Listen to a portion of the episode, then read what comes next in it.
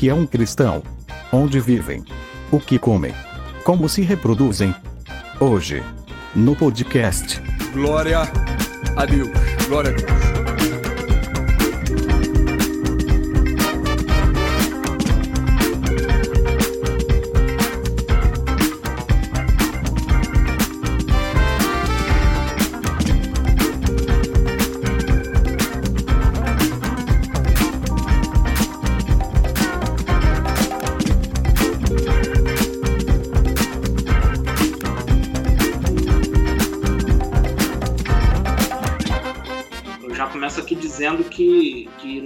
Estamos é, em descrédito com a sociedade, né? De fato, as pessoas que compõem a igreja, elas muitas das vezes são associadas a, a pessoas barulhentas, caloteiras, né? Os nossos pastores são associados muitas das vezes assim em corrupção, é, são considerados charlatões, né? E, e no, no resumo, crente em festa de aniversário e em rodízio de pizza só dá prejuízo, né?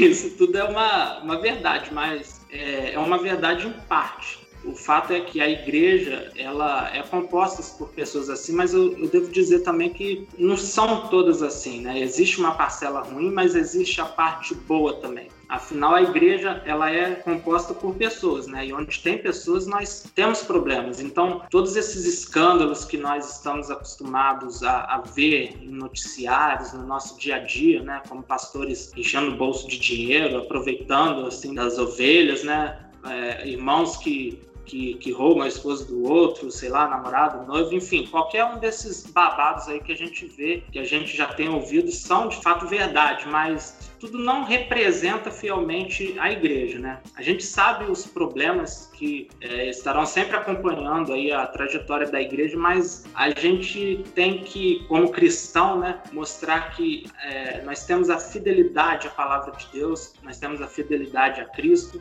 para provar ao mundo essa qual é essa verdadeira igreja de Cristo, aquela igreja de Cristo, aquela igreja bíblica, é, que ela realmente, de fato, ela existe, ela carrega uma mensagem, ela traz consigo a, a salvação, a paz e a transformação.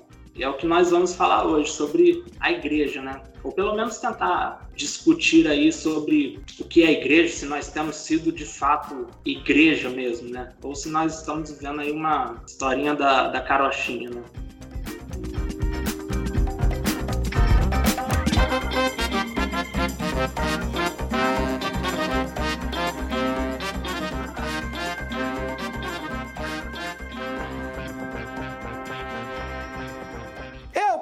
Até falar umas besteiras de vez em quando, posso dar umas desviadas no dízimo, posso ter uns casos aí com as irmãs diaconisa e as irmãzinhas back vocal, mas eu nunca apareci em página policial.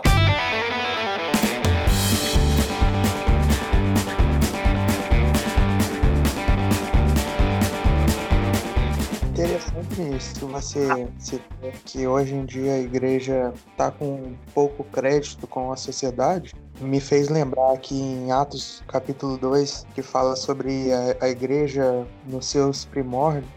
É, e no final do, desse capítulo, no versículo 46 e 47, relata como que a igreja era vista pela sociedade. E é um total contraste né, com o que nós temos visto é, e perseverando unânimes todos os dias no templo e partindo o pão em casa, comiam juntos com alegria e singeleza de coração, louvando a Deus e caindo na graça de todo o povo. E todos os dias acrescentava o Senhor à igreja aqueles que se haviam de salvar. Ou seja, é, as obras que a igreja praticavam é, refletiam diretamente na sociedade ao redor, é, ao ponto de serem admirados pela união, pelo amor que eles tinham com o próximo. E Deus ia fazendo com que a igreja é, frutificasse, né? E é o que você disse. Hoje em dia, a igreja é muito mais conhecida pelos escândalos, pelas coisas que a gente vê na televisão, do que pelo que deveria ser, né? Ou como começou é, no, no, início, né, pelo ministério dos apóstolos. É, a igreja ela sempre teve seus problemas, né, desde o início, né. Não é algo novo, né. A gente sempre teve charlatão no meio do povo, né. O próprio Paulo ele indica em alguns dos escritos dele, né, orientando as pessoas a, a. Tem um versículo que fala mais ou menos assim: é quem quer comer que trabalhe também, né? Porque naquela época tinha muitas pessoas que é, ficavam na casa dos outros, comiam, bebiam, mas não queriam fazer nada, não queriam trabalhar. Então Paulo dá essa orientação para o povo. Então sempre houve, de certa forma, é, claro, dentro da, da cultura, dentro do tempo que cada um viveu, né? Sempre havia esses problemas, né?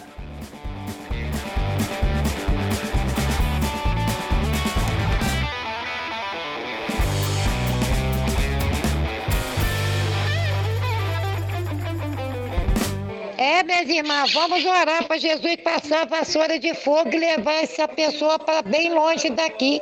Só Jesus.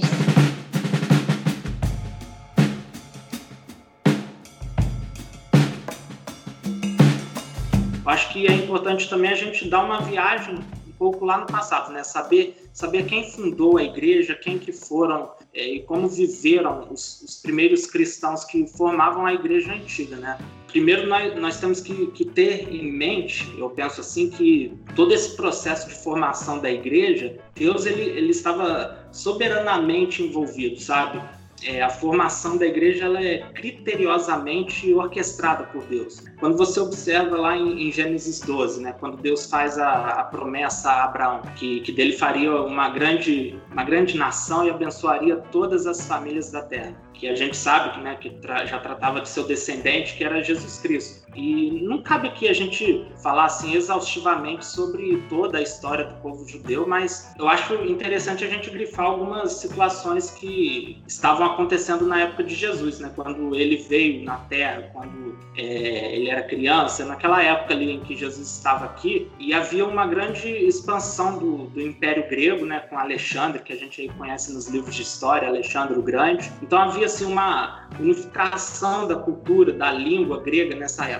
O Império Romano ele estava criando uma grande assim infraestrutura onde as pessoas começavam a circular com mais frequência, com mais segurança de um lugar para o outro. E o próprio judaísmo mesmo já, já estava assim bastante enfraquecido, bastante fracionado, né? E, e, dentro desse contexto, a gente percebe todo o favorecimento, né, essa, todas essas situações que favoreciam a vinda de Cristo, a pregação do Evangelho, a pregação da mensagem que Cristo carregava. Né? Todo aquele plano de Deus que Deus havia planejado lá atrás já com Abraão vem se consumar neste, neste tempo oportuno, né? E assim começa. Cristo vem ao mundo, faz, faz seus milagres, entrega seus ensinamentos, cria discípulos, morre na cruz, ressuscita dos mortos, é, funda a igreja, ascende aos céus com a promessa de que um dia retornará. Mas é, eu acho interessante que os discípulos, na época que eles receberam essa mensagem, receberam essa comissão, eles pensavam numa perspectiva menor, né, vamos dizer assim, de que as promessas de Deus elas se resumiam a Israel. Mas com o tempo aí eles foram entendendo que se tratava de todo mundo. E assim começa a formação da igreja. Eu até separei aqui um versículo, é, Mateus 28, é, do 16 ao 20 eu vou ler na nova versão transformadora que diz assim: Então os onze discípulos partiram para a Galiléia e foram ao monte que Jesus havia indicado. Quando viram, o adoraram. Alguns deles, porém, duvidaram. Jesus se aproximou deles e disse: Toda a autoridade no céu e na terra me foi dada. Portanto, vão e façam discípulos de todas as nações, batizando-os em nome do Pai, do Filho e do Espírito Santo Ensinem esses novos discípulos a obedecerem a todas as ordens que eu lhes dei. E lembrem-se disso. Estou sempre com vocês até o fim dos tempos. Eu, eu assim, eu escolhi esses versículos porque aqui tem um, um grande esclarecimento sobre uns aspectos, eu diria assim, essenciais ou vitais do que é a igreja, da formação da igreja, né? Primeiro que, que a igreja ela nasce pela é, é, sob a ordem de Cristo, né? Ele, ele tem toda a autoridade, como ele afirma que ele recebeu toda a autoridade no céu e na terra. E ele começa a dar uma ordem, uma ordem aos seus discípulos, né? Que é a ordem de fazer novos discípulos. E esses discípulos é, devem aprender a obedecer às ordens de Deus, né? Outros versículos que complementam aqui, né? É uma conversa que Jesus está tendo com novamente com seus discípulos e ele começa a perguntar para os seus discípulos o que, que eles achavam ou quem eles achavam que Jesus era, né? Aí até Pedro responde: Ah, o Senhor é, é, é o Cristo, Filho do Deus vivo. Aí Jesus até fala assim: Poxa, que privilégio para você, Pedro, porque Deus te revelou isso. Foi o Pai no céu quem lhe revelou isso, né? Nenhum ser humano saberia. Jesus continua falando assim: Ô Pedro, eu digo que você é Pedro e sobre esta pedra edificarei minha igreja. É, esta, esta pedra, a saber quem é a pedra, né? A afirmação de que Cristo era o Filho do Deus vivo, né? Sobre esta pedra edificarei minha igreja e as forças da morte não a conquistarão. Eu lhe darei as chaves do reino dos céus e o que você ligar na terra terá sido ligado no céu. O que você desligar na terra terá sido desligado no céu. Olha só que interessante que a igreja ela nasce em Cristo, nasce formando pessoas que obedecem a Cristo e essas pessoas recebem, que estão sob a autoridade de Cristo, é, são capacitadas a discipular outras pessoas, de levar a mensagem, capacitar outras pessoas, outros discípulos, batizando eles, ensinando eles a viverem em obediência a Cristo, em obediência a Deus. Então, Cristo ele é o fundador da igreja, e ele está diretamente envolvido nessa missão, até o final dessa missão que ele, que ele mesmo designou a igreja. Né? É, resumidamente, né? A igreja ela nasce sob a ordem de Cristo, é capacitada em seu poder, ou seja, o poder de Jesus para enviar novas pessoas a fazerem novos discípulos parecidos com Cristo, firmados na obediência a Deus, na comunhão uns com os outros, né? E essa é assim a minha base que eu tenho assim sobre o que é a igreja, né? A essência, a base da igreja é essa: discipulado, comunhão, obediência a Deus e fé. Claro que existem assim outros aspectos, né? Que a gente pode falar aí mais à frente, mas esses são os que eu enxergo com mais clareza no momento, pelo menos nos versículos que, que eu li aqui agora há pouco, né? Mas essa sim é, é o que eu considero a igreja bíblica, a igreja em sua essência. Eu poderia, assim, acrescentar dizendo que a, a igreja são todos aqueles é, que de forma soberana é, foram eleitos por Deus para fazerem parte do corpo de Cristo. Então, é, a igreja ao meu ver, se tratam de pessoas, de, de discípulos de Cristo, que muitas das vezes são chamados do corpo de Cristo, a noiva de Cristo, e Paulo principalmente faz diversas a, analogias do que seriam é, essas pessoas que compõem a igreja. Mas, em, em resumo, a igreja são pessoas espalhadas pelo mundo inteiro que são unidas por uma fé, que é a fé salvadora em Cristo Jesus.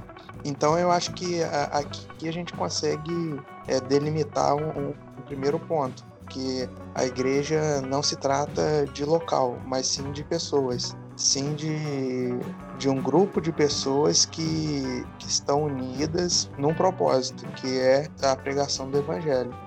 E eu acho muito interessante que você falou que no início os judeus eles tinham uma noção que é, a igreja se limitaria a judeus, né? E já no início houve uma, uma grande discussão entre Paulo e Barnabé e os demais apóstolos, né? É, porque eles pregavam o, o evangelho aos demais, a, os, de, os demais povos e, e muitos criam e recebiam o, o, batismo com o Espírito Santo.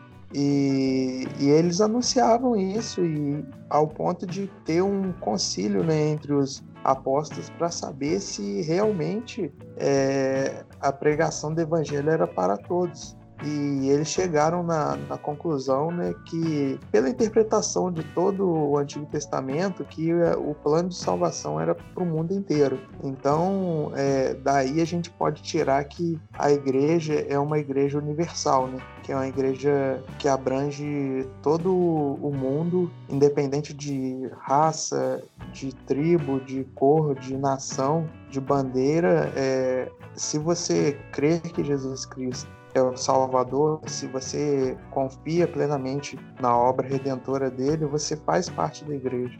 E nisso nós fomos abençoados, porque é, se fosse depender de linhagem de, de sangue ou de, ou de nações, provavelmente nós estaríamos fora disso. Né? Mas graças a Deus, pela misericórdia dele, que, que fomos alcançados também. Né? E acredito que nossa missão é levar essa palavra para alcançar mais e mais pessoas. Né? Como a gente pode até falar mais para frente, como a igreja avançou, né? Os chamados missionários, como o apóstolo Paulo destaca como sendo o grande e o primeiro missionário assim é, intercultural né? que saiu da, da Judéia e, e, começou a pregar pelo mundo inteiro né pregou pela Europa pela Ásia e assim foram surgindo diversos locais onde havia presença de, de crentes né, formando aquela igreja local ali. Interessante expor o, o papel da, da igreja né, que, que Jesus deixou pra gente. Que, igual o Vinícius falou, é, discipular, né? É, fazermos novos discípulos, até porque só assim a gente consegue alcançar mais pessoas e para mim, esse era o principal objetivo de Jesus, atingir assim o máximo de pessoas possível com a mensagem do Evangelho. Por isso, ele disse, né, ir de pregar a toda criatura. E, e também é, acho que pregar o Evangelho de Jesus, que é o principal papel da igreja, é ser como Jesus, e assim, Jesus, ele não. Igual o Lin tá falando aí sobre coisa de, é, de evangelho só para os judeus e tal, mas Jesus mesmo não fazia é, acepção de pessoas, né? Tanto é que ele, ele mesmo disse que veio para o seu povo e o seu povo rejeitou. E ele fez, é, vemos o milagres que ele fez é, entre outros povos e pessoas como aquela mulher do a mulher samaritana que ele ofereceu a, basicamente a vida eterna, né? A, que é água para ela que ela não tivesse mais sede, tipo isso. E, e assim, ele nos mostra como é, é importante nos preocuparmos com, com as pessoas, principalmente as pessoas, é, vamos colocar entre aspas, esquecidas pela sociedade. Eram as pessoas que Jesus se preocupava. Então, é, acredito que o, o papel da igreja de alcançar novas pessoas pregando o evangelho de Jesus é também sendo como Jesus, fazendo é, as obras como Jesus fazia, porque é, na verdade, quando a gente é realmente convertido, o Espírito Santo nos incomoda para que façamos esse tipo de boas obras. Então, é, para mim, o, esse papel da igreja, esses dois papéis principais, que na verdade um complementa o outro, é, é importante a gente destacar para que a gente compare com a igreja, com as igrejas atuais, né? Com a forma com que tem sido feito nas igrejas atuais. Então, o papel de levar o evangelho de Jesus sendo como Jesus, né? Vivendo como Jesus, porque muitas vezes a gente prega o evangelho com a nossa própria vida, né? Às vezes a gente não precisa falar nada, que a pessoa consegue ver o Evangelho de Jesus através das nossas vidas, das nossas ações e atitudes e etc. Então, essa, essas duas coisas para mim são bem importantes, assim, para deixar destacado. Vocês falaram é, é interessante porque, é, igual o comentou aí, Paulo, né? A gente comenta muito sobre Paulo, o maior missionário na época dele e tal. Acho que não só na época dele, né? Mas de todos os tempos. Mas o evangelho, ele é, ele é de fato é, pregado em todos os lugares. Essa expansão que houve do evangelho é em responsabilidade também de cada um que, que fez parte, né? De cada cristão cada cristão ele, ele carrega consigo a mensagem, ele carrega a responsabilidade de levar esse evangelho. Então, se a gente fosse pensar, mesmo na época de Paulo, ele, ele não conseguiria pregar o evangelho a todos, né?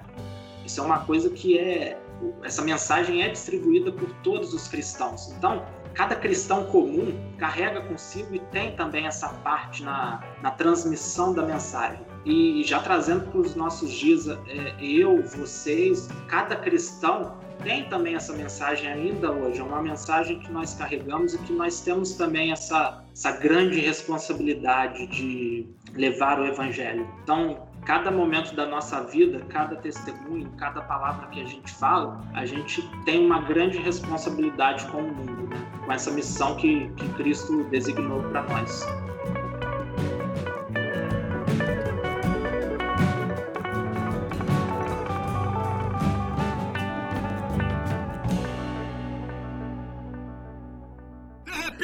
aquelas galinhas falando em línguas, pastor Israel. De repente Deus começou a usar uma delas com mais autoridade. Todas as outras galinhas pularam do puleiro em reverência, enfiaram o bico na terra, cruzaram as asas, gemiam e diziam: Fala com o teu filho, Senhor. Quando a galinha chegou aonde eu estava, colocou a asa na minha testa, falava em línguas estranhas e o galo interpretava. Sabe qual foi a interpretação que saiu do bico do galo?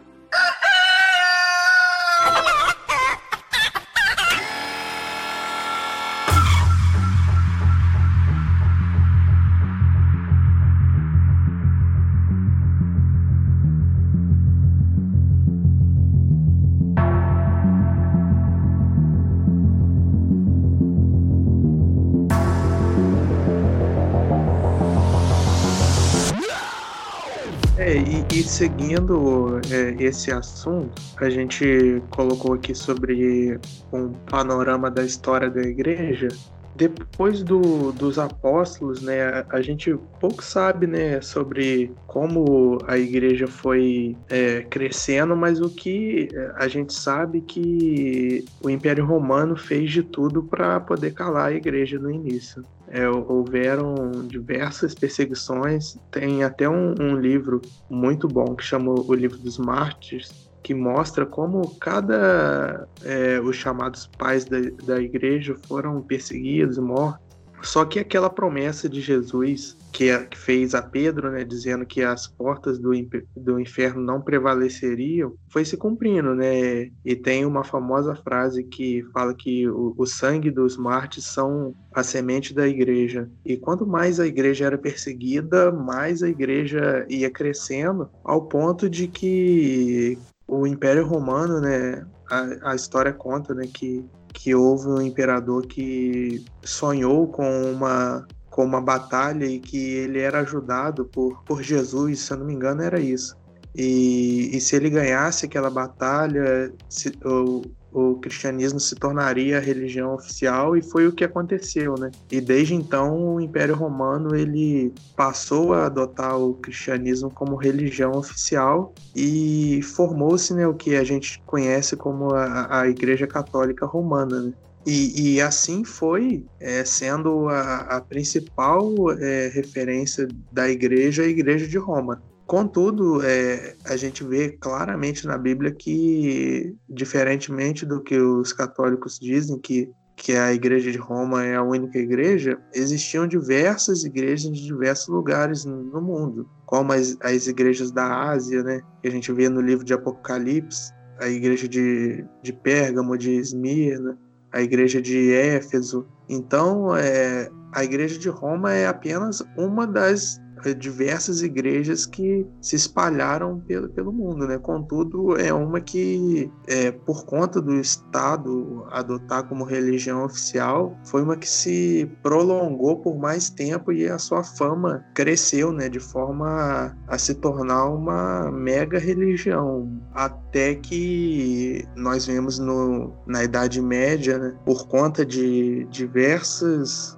erros doutrinários, de heresias por parte dos, dos padres, dos monges e até mesmo dos papas da época, houve um grande movimento chamado Reforma Protestante que buscou né, o, o, resgate da, das doutrinas que eram originalmente pregadas pelos apóstolos. E eu acho que assim é, foi um, um, marco muito interessante para demonstrar que a igreja não está atrelada a, a uma instituição, né, como a, a Igreja Católica Romana a, acredita, né, e sim a, pessoas que buscam a, verdadeira verdade, a verdade, né, da palavra de Deus, né diferentemente da, da Igreja Católica que se apegou muito às tradições e se esqueceu da, de buscar a, a verdade na, nos textos, na interpretação da palavra de Deus. E eu acho que até essa parte da Idade Média, é, nós vemos uma, uma igreja que ficou muito estagnada a se tornar uma, uma religião e não um modo de vida, um estilo de vida. E eu vejo que na reforma protestante isso também foi uma, uma mudança muito grande para todos os cristãos da época, né, que abriram os olhos para verem que, que igreja não é uma religião, mas sim você viver conforme Cristo viveu, um, um, estilo de vida que retrata a, a glória de Cristo no seu viver. Uma vez eu fui numa palestra sobre a reforma e uma pessoa falou uma frase que ficou muito na minha cabeça, que eu achei muito interessante e que é uma verdade. Ela falou que de tempos em tempos a igreja ela precisa passar por uma reforma, porque assim, é, com o tempo o, o ser humano ele vai esquecendo e adaptando entre aspas a, a igreja ao eu não diria ao mundo, ele não falou ao mundo, mas falou assim que a igreja com o tempo ela vai é, se adaptando com, com as mudanças que vão acontecendo, ao invés de se manter intacta naquilo é, que ela foi criada, né? Aonde ela foi instituída como ela foi instituída. Então, de tempos em tempos, a gente precisava de uma reforma para lembrarmos pelo que e por que estamos aqui. Quais são os reais motivos e motivações da igreja. E o que ele falou é que na, quando houve a, a reforma, a igreja ela estava tão nos moldes do mundo, ela, ela mudou junto com a modernidade da época lá, né? Ela, ela foi se, se adaptando que ela se esqueceu completamente do que estava na, na Bíblia para ela seguir. E, e era tão assim, era uma coisa tão enraizada que a maioria das pessoas não viam e até hoje não veem o motivo da reforma até hoje não reconhecem o porquê que isso aconteceu, de tão enraizado que, que aquilo estava na, na igreja. É, muita gente é, entende como um ato de rebeldia a reforma, ao invés de, de entender que foi um ato de despertamento. Eu achei interessante essa frase, isso ficou na minha cabeça, porque realmente nós somos é, muito adaptáveis. É, depois de um tempo a gente consegue se adaptar ali àquele. Tô dizendo assim, é, em diversas esferas, né? Não só na, na, religião, mas em diversas esferas a gente é muito, a gente é facilmente adaptável. Então, se nós que formamos a igreja somos facilmente adaptáveis, por que a igreja não se adaptaria aos avanços e tal? Só que, na verdade, a igreja ela, ela deveria sempre se manter rígida na, nos, nos seus princípios, né? não abrir mão dos seus princípios, porque Deus ele não, não se não mudou e ele não vai mudar só porque é, ah, agora temos que ter uma mente mais liberal, agora temos que porque o mundo mudou, não sei o que Deus não vai mudar porque o mundo mudou. Né? Muito pelo contrário, Deus ele se mantém com a sua essência. E a igreja deveria ser a mesma, se manter com a sua essência. Por isso, sim, eu acredito que deveríamos sofrer outra reforma agora para ver se a gente volta ao primeiro amor, né? Vamos colocar aí. Se a gente é, volta ao verdadeiro objetivo da igreja, né? Se a gente volta a fazer o que realmente Jesus nos deixou a fazer. E só completando o que a Joyce diz, eu acredito também que a igreja ela tem que estar sempre é, buscando uma reforma, uma, uma reforma no sentido de, de voltar às escrituras, né? voltar à verdade bíblica, até porque eu acredito que o motivo, na, por exemplo, da, da reforma que Martinho Lutero promoveu é, são muito semelhantes às coisas que nós vemos hoje em dia. É, Lutero ficou inconformado com a venda de indulgências, né, que eram como se fosse uma compra de perdão de pecados, né? E hoje em dia nós não vemos é, coisas diferentes disso. Né? Na televisão, é, os absurdos que, que aparecem de vendas de objetos ungidos e, e coisas nesse sentido, é, sal grosso e tudo mais, eu acho que demonstra que é necessário que tragam novamente é, os princípios e, a, e, as bases à tona, né? Coloquem um, um, limite no que é igreja e o que não é igreja, né? Porque eu acho que a reforma soube delimitar muito bem isso na época dela. É, e eu acho que falta para nós isso, porque nós vemos cada, cada coisa sendo fundada com o nome de igreja e que se a gente traçar uns limites certos, a gente consegue delimitar o que é igreja e o que não é igreja. Isso parte muito de um conhecimento bíblico estruturado do que são os princípios da igreja e, e quais são as bases que foram é, fundamentadas para que a igreja fosse criada, né? Eu achei bem interessante esse ponto aí de vocês, vocês comentaram aí sobre a reforma e tal. Concordo com a Joyce, com você, né, quando se diz que nós temos que sempre estar tá passando por uma reforma ou outra, né? E a verdade é que quando essa reforma ela não acontece, ela acaba se tornando em uma cisão, né? Como houve muitas vezes, né, durante toda a trajetória da Bíblia e uma grande cisão que a gente conhece é essa, que é a reforma protestante e onde se separa a Igreja Católica Romana, né, da nova Igreja Protestante, mas até a própria Igreja Católica logo após a reforma protestante, ela também passou por uma por algumas reformas dentro da própria igreja, né? Mas eu acho assim que é, o ideal é uma igreja biblicamente sadia que nós devemos ter, mas também uma igreja culturalmente relevante. Isso daqui serve para qualquer tempo, para qualquer tempo, do cristão do século II até a, o cristão do século XXI, né? Isso não é o que nós vemos por aí, muitas das vezes, né? As igrejas biblicamente sadias e culturalmente relevantes, né?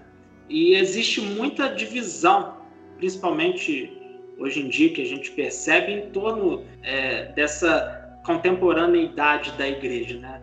Existem sempre aqueles é, opostos, vamos dizer assim, sempre essa polarização entre você ser focado na palavra de Deus ali ou você se misturar um pouco com a, com a cultura, né? Mas eh, quando a gente vê assim, por exemplo, com muita facilidade uma igreja que que se preocupa excessivamente com a palavra ali de Deus, com o cumprimento da palavra e se esquece um pouco da cultura, meio que forma uma igreja meio é, meio não, né, totalmente legalista, né? Enquanto que por um outro lado, nós vemos até libera, a, a, liberalidade sendo formada em algumas igrejas que, que se envolvem muito com a cultura secular, mas elas se, se esquecem das partes inegociáveis, vamos dizer assim, da palavra de Deus, né?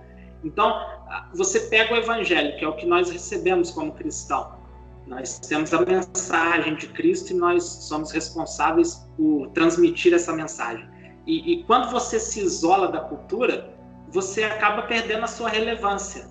Você não tem relevância num, numa sociedade tão. É, uma cultura tão evoluída, sei lá, e você acaba se isolando da cultura, você acaba perdendo essa relevância.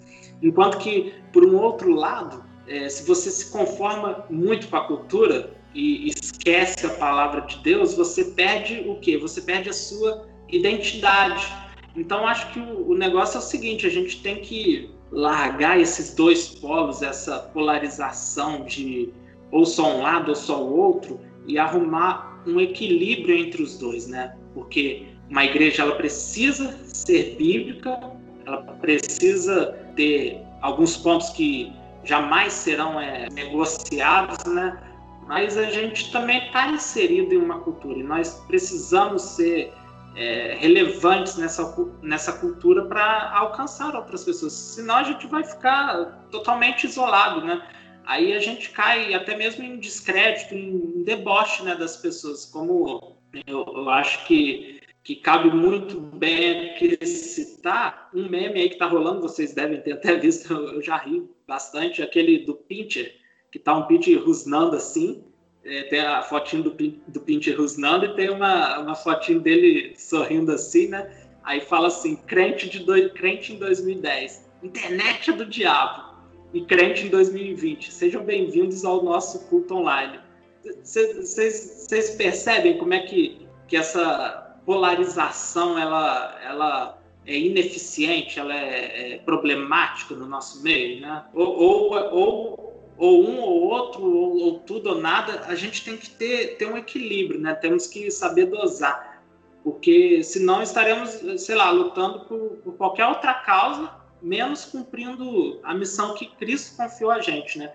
E, e Paulo, ele, ele é um grande exemplo desse, desse equilíbrio.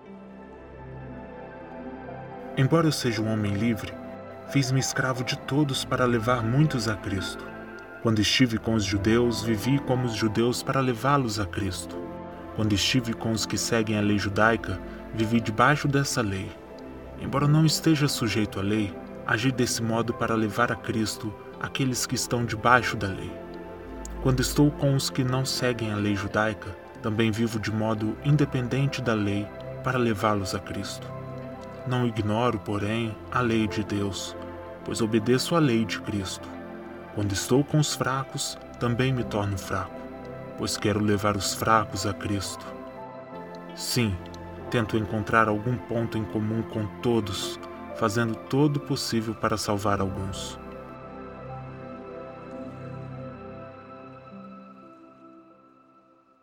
Cumprimento os irmãos com a paz do Senhor Jesus!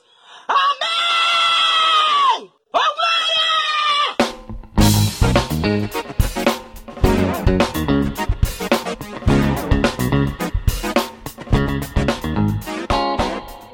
interessante você falar isso sobre a, a mensagem na cultura, é, e você citou Paulo, e nesse versículo que você citou, ele fala que ele fazia isso, né? E é, na, na, verdade, no, no livro de Atos do, dos Apóstolos, nós vemos ele em diversas culturas e a forma com que ele pregava a mensagem se adaptando àquele terreno para que aquelas pessoas que vivem aquela realidade entendam a, a pregação do, do Evangelho.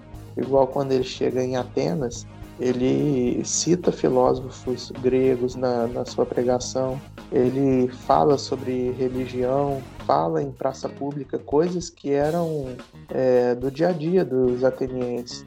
Assim como ele, quando vai pregar para os judeus, ele traz o Antigo Testamento com ele, expõe as escrituras, coisas que eram do dia a dia daqueles judeus. E eu acho que a, a grande deficiência da igreja hoje em dia é, é saber fazer uma aplicação cultural da palavra de Deus para os nossos tempos.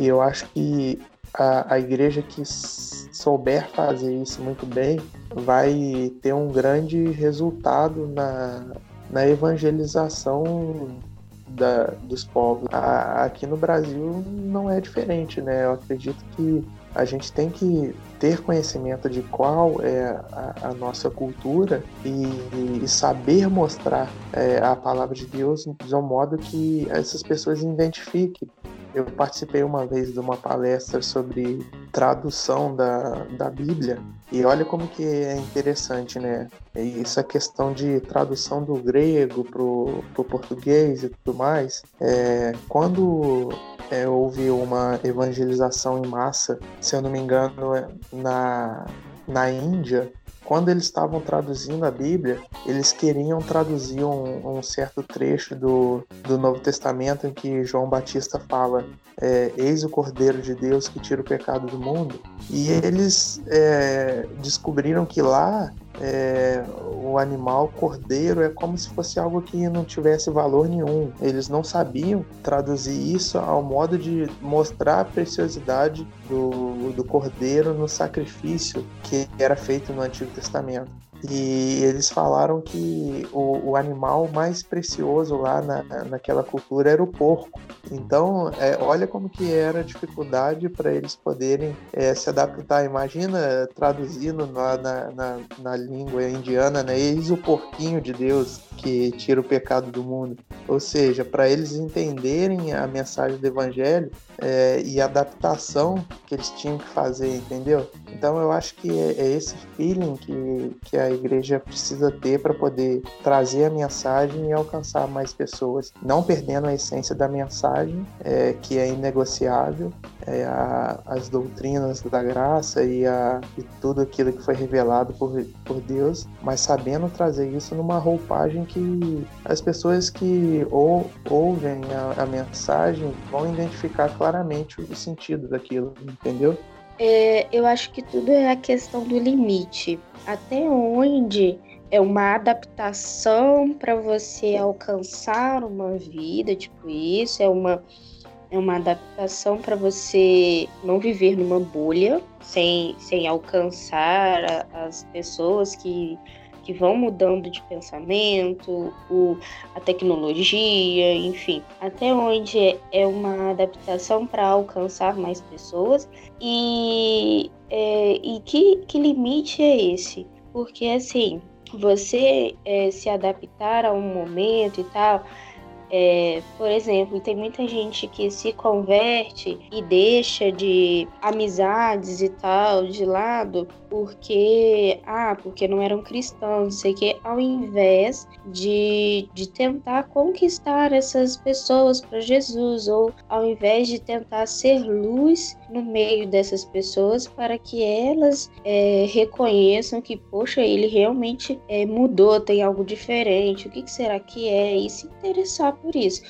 as pessoas preferem a distância do que é, esse tipo de adaptação, né? Que é o que a gente está dizendo. O problema que eu enxergo na igreja atual é que se perderam nesse tipo, nesse tentando é, alcançar mais gente, tentando alcançar tipo jovens e tal, e se perderam é, buscando atrações para as pessoas irem para a igreja, ao invés de falar da Bíblia de uma forma que eles entendam, tipo isso. Não, não estou também encontrando aqui a palavra certa, mas para mim erraram um pouco nessa dosagem de adaptar a, a, o evangelho, entendeu? Ao invés de tentarem adaptar o evangelho ali pro negócio, não adaptar o evangelho, é adaptar a forma com que se leva o evangelho. Ao invés de tentarem fazer isso, mudaram tudo não quiseram mais falar do evangelho, criaram um novo evangelho. Para mim, esse é o problema. Não mudaram simplesmente a forma com que levar, mudaram o evangelho. Ao invés de pregar sobre Jesus, o que ele fez e o que ele faz, é, começaram a pregar que Jesus ele tá aí para fazer as suas vontades. Quando na verdade não é esse o evangelho, entendeu? Adaptaram o evangelho, ao invés de adaptar a forma com que se leva o evangelho. Então, para mim, esse é o, é o problema do, da igreja atual. Ah, vamos fazer tal coisa, vamos falar sobre tal coisa, vamos botar aqui um negócio preto, uma luz baixa para mexer com o emocional e não sei o quê pode fazer um, um, uma coisa assim, mais voltada para os jovens, que eu digo e tal, assim, arruma a igreja diferente, não sei o quê. só que não com o intuito de mexer com a emoção, mas com o intuito de, assim, deixar o, o ambiente mais a cara do, do jovem, tipo isso. Eu acho que, que, que esse limite é o, é o que foi perdido. É, assim, nesse sentido eu concordo muito. Foi nos anos 90, 80, houve uma grande busca por essa adaptação cultural. Eu, vejo isso principalmente no movimento gospel, é, através de músicas e tudo mais, é, tentando trazer, principalmente como a Joyce disse, a juventude para as igrejas. Só que hoje em dia eu vejo que realmente esse limite de, dessa adaptação foi ultrapassado, porque estão atraindo as pessoas para a igreja por todos os motivos, menos para ouvirem a, o evangelho. A pessoa, às vezes, ela chega na, na igreja, ela ouve uma mensagem de autoajuda, ela ouve algo que mexe com o emocional, fala sobre doenças, depressão, ansiedade, mas fugindo totalmente do foco da, da pregação do evangelho.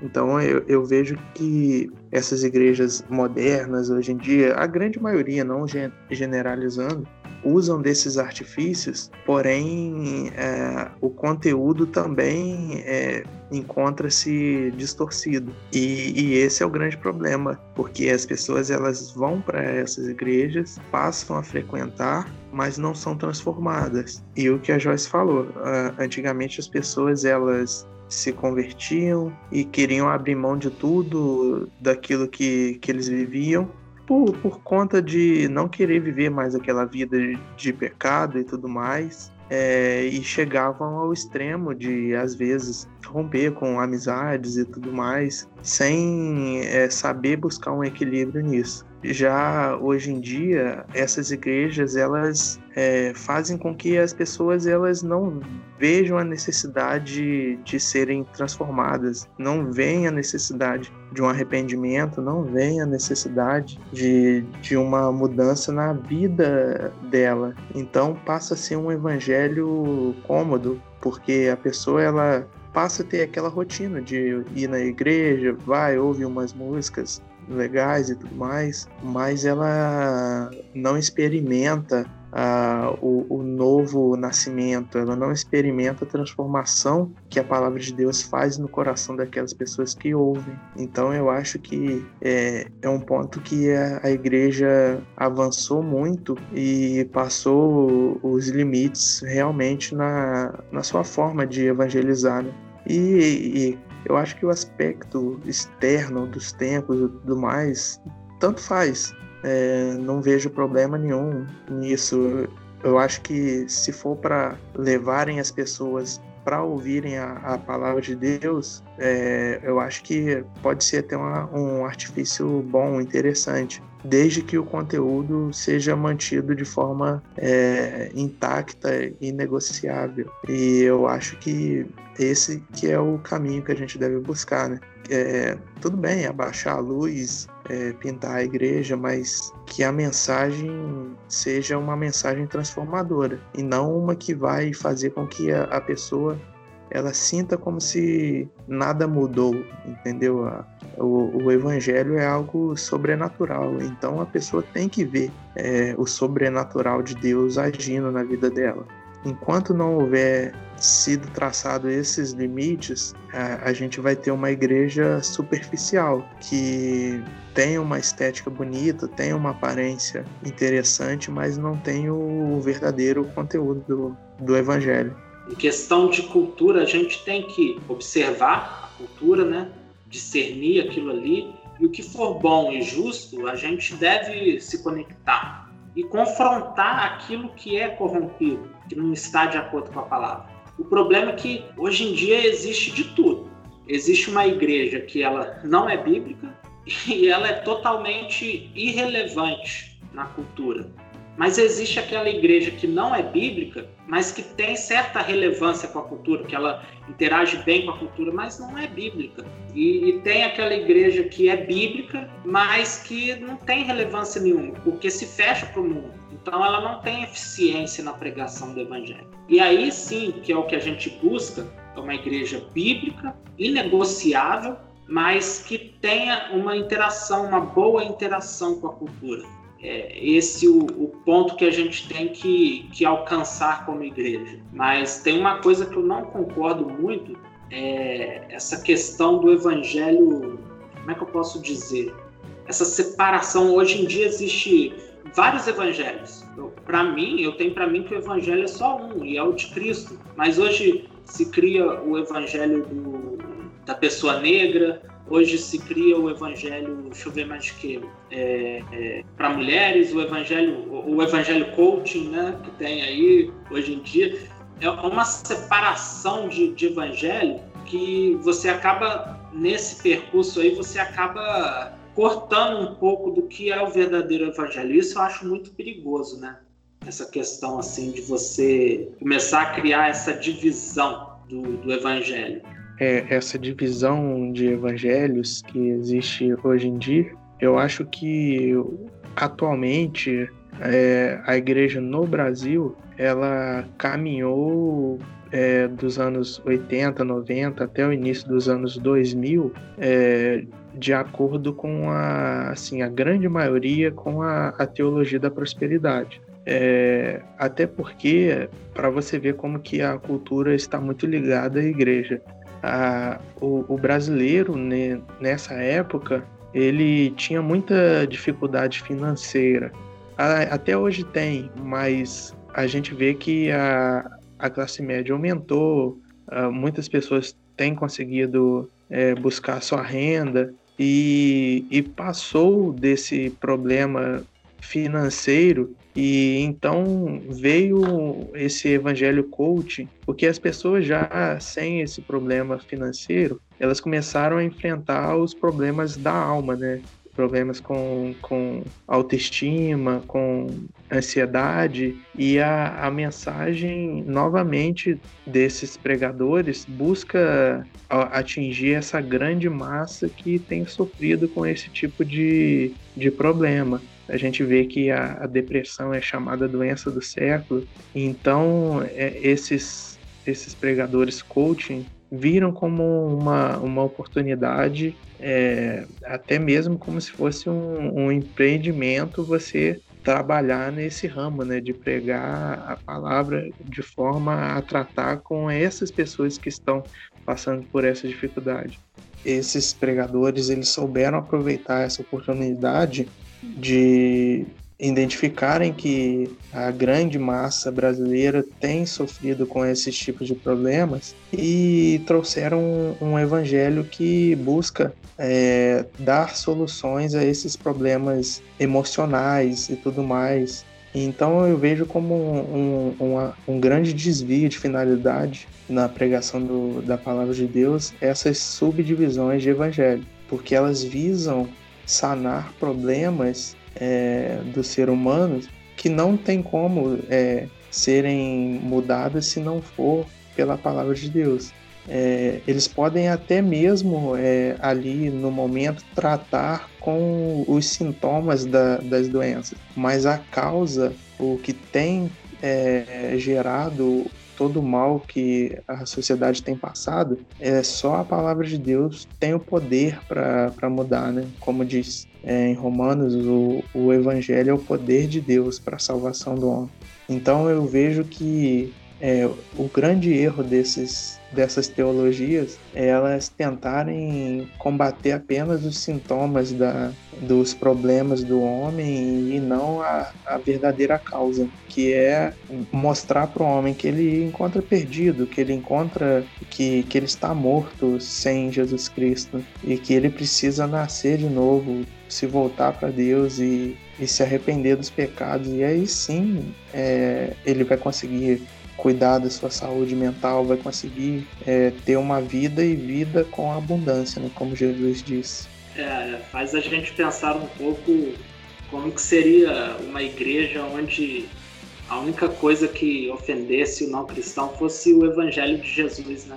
Que hoje em dia há tanto escândalo, há tanta corrupção que a gente fica meio escandalizado São tantas coisas que a gente vê, tanta mistura, e a gente não apresenta o evangelho puro e verdadeiro e único de Cristo, né?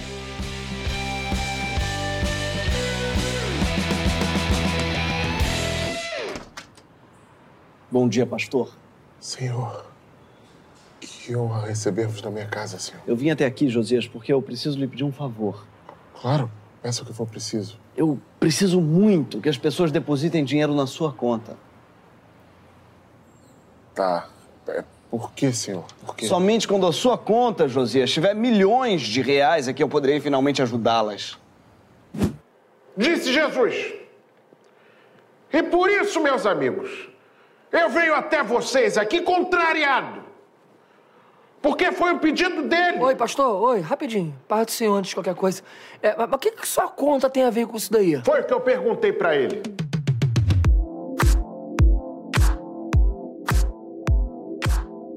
Para finalizar, vamos nesses três pontos. Primeiro, é, você concorda com a afirmação de que nossa geração de crentes seja a pior dos últimos tempos? Segundo, quais os caminhos que a igreja tem rumado nos últimos dias, nos últimos tempos, né? E, e por último, qual tema da palavra de Deus você acredita que seja mais escasso nos nossos púlpitos modernos? Vamos lá. Eu não acho que a nossa geração seja a pior. Para mim, é a geração que está por vir dos nossos filhos e tal, eu acho que vai ser pior que a nossa. É, porque, assim, a sociedade está é, com pressa exatamente para extinguir vários princípios que a gente tem, como é, família, nossa família principalmente, né? Estão querendo deturpar totalmente o conceito de família. Além disso, estão banalizando muitas coisas que são pecados, né? Assim, hoje em dia não é mais pecado é, você divorciar e casar de novo e, enfim, ficar ali e tal, não é mais pecado isso. Não é mais pecado sexo antes do casamento, não é mais pecado beber até cair, fazer um monte de coisa, não sei o quê, mas ah, passou, não é mais pecado. Enfim, muitas coisas estão sendo banalizadas. E assim, a nossa geração é, é uma geração que viveu um pouco da, da rigidez e está pegando a liberalidade, tipo isso. A próxima geração já vai nascer totalmente na liberalidade. Não, não vai nem ter passado um tempo na. Tipo assim, não vai nem ter visto o antes, né? Nós vivemos o antes, estamos no durante. Eles só vão no depois, só na liberalidade. Então, eu acho que vai ser. A próxima geração vai ser pior vai ser mais escassa de, de palavra e tudo. Eu acho que hoje não se tem falado, não se tem pregado mais sobre arrependimento, é, não se tem pregado mais sobre o inferno, não se tem pregado mais sobre a vinda de Jesus. A vinda de Jesus ficou como um, um mito, Hoje a igreja meio que se esqueceu. Até que essa pandemia deu uma, uma lembradinha, mas ficou meio assim no, no avulso a vinda de Jesus. Eu não creio que nós sejamos a, a nossa geração, a atual geração de crentes, seja a pior.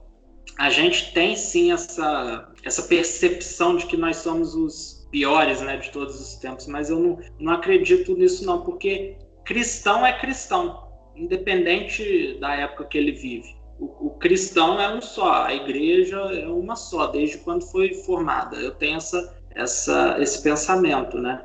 E eu acredito que nos últimos dias, né, é, a igreja viverá os seus melhores dias, enquanto que o mundo viverá os seus piores dias. Então, Deus, se por um lado derramará a sua ira sobre o mundo, por outro, ele derramará sua presença, seu espírito sobre a, a igreja. Então, eu acredito nessa, é, nessa percepção, entendeu? A verdadeira igreja, ela permanece intacta, né? Ela permanece bíblica, ela permanece coerente com a palavra de Deus, a verdadeira igreja. Mas é o que eu digo, hoje em dia é muito difícil de você ter esse discernimento da igreja verdadeira da igreja falsa. Hoje você fica um pouco assim despercebido certas vezes para fazer essa, essa análise, você reconhecer. Então a gente deve se voltar para a Bíblia, se voltar para a palavra de Deus, conhecer mais, buscar mais, orar mais, enfim, para reconhecer essa igreja. Eu pontuaria novamente aquilo que eu falei no começo, né? Que a igreja, é, conforme a Bíblia, ela tem discipulado, ela tem comunhão, ela tem obediência a Deus e ela tem fé. Então, como eu disse, esses são alguns pontos importantes, existem outros pontos, mas esse, estes pontos eu frio, que é discipulado, obediência a Deus, comunhão e fé. Você observando isso, você consegue discernir que aquela igreja é a igreja de Cristo. Então, você consegue se encaixar nessa igreja. Eu acho que nós temos que, nesses dias, é, não só de pandemia, mas daqui para frente, focar nesses pontos que é o suficiente para a Igreja de Cristo. Eu concordo com o que você disse com relação à igreja. Ela sempre vai ser a, a mesma, né? Porque os, o, quem é de Deus ouve a palavra de Deus. A Bíblia fala que, que os crentes, é, que Deus começou a boa obra, ele vai finalizá-la. E eu vejo que uh, com relação a serem a, a pior geração, é, eu vejo que é, ela é a pior geração no sentido de abraçar mais as coisas do mundo no, na, com relação a, a, ao templo e igreja. Eu vejo que, que é uma geração que se aproxima muito, como a Bíblia fala, sobre o, os tempos de Sodoma e Gomorra, né? E, e não a igreja santa, mas é, o, o, o joio no meio do trigo, esse sim tem, tem sido a, pior geração. Eu vejo dessa forma, né? Porque a igreja salva e redimida, essa é, não muda. Essa vai ser para sempre é, santa e glorificada. Mas a, a comunidade local ali formada por pessoas salvas e não salvas, porque a gente sabe que é, o próprio Cristo fala né, que tem muitos bodes no meio das ovelhas e há muitos lobos em pele de cordeiro. E essa geração eu vejo que é uma geração muito perdida. E aqui virá, acredito que seja pior. A, a igreja, no sentido amplo de todas as pessoas, está sempre buscando é, é, a palavra de Deus e, e, ser conforme Cristo, né? Infelizmente, a, a, as instituições eu vejo que, que tem rumado para outro sentido no sentido de afastamento da palavra de Deus e buscando ajuda em, em, coisas seculares. E eu acho que é um, é um grande perigo isso.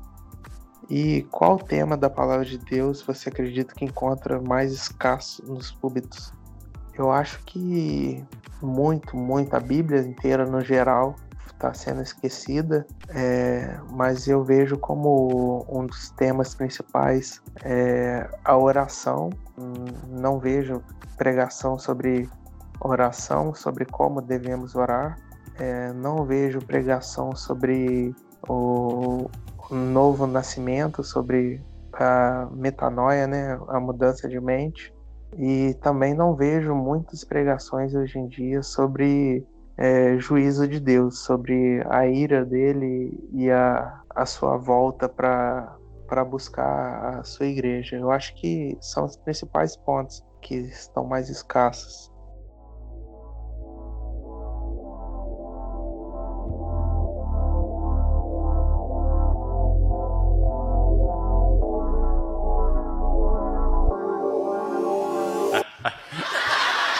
Eu saúdo os irmãos com a paz do Senhor, amém? amém, aleluia. Olha só, o diácono Roque está aqui com o carnê da missão em causa própria. Se você não pegou o carnê ainda, faz sinal com a mão que o Roque leva até você. Agora a parte mais alegre do culto, hora dos dízimos das ofertas. Pegue o seu dinheiro na mão e vem cantando e rodando.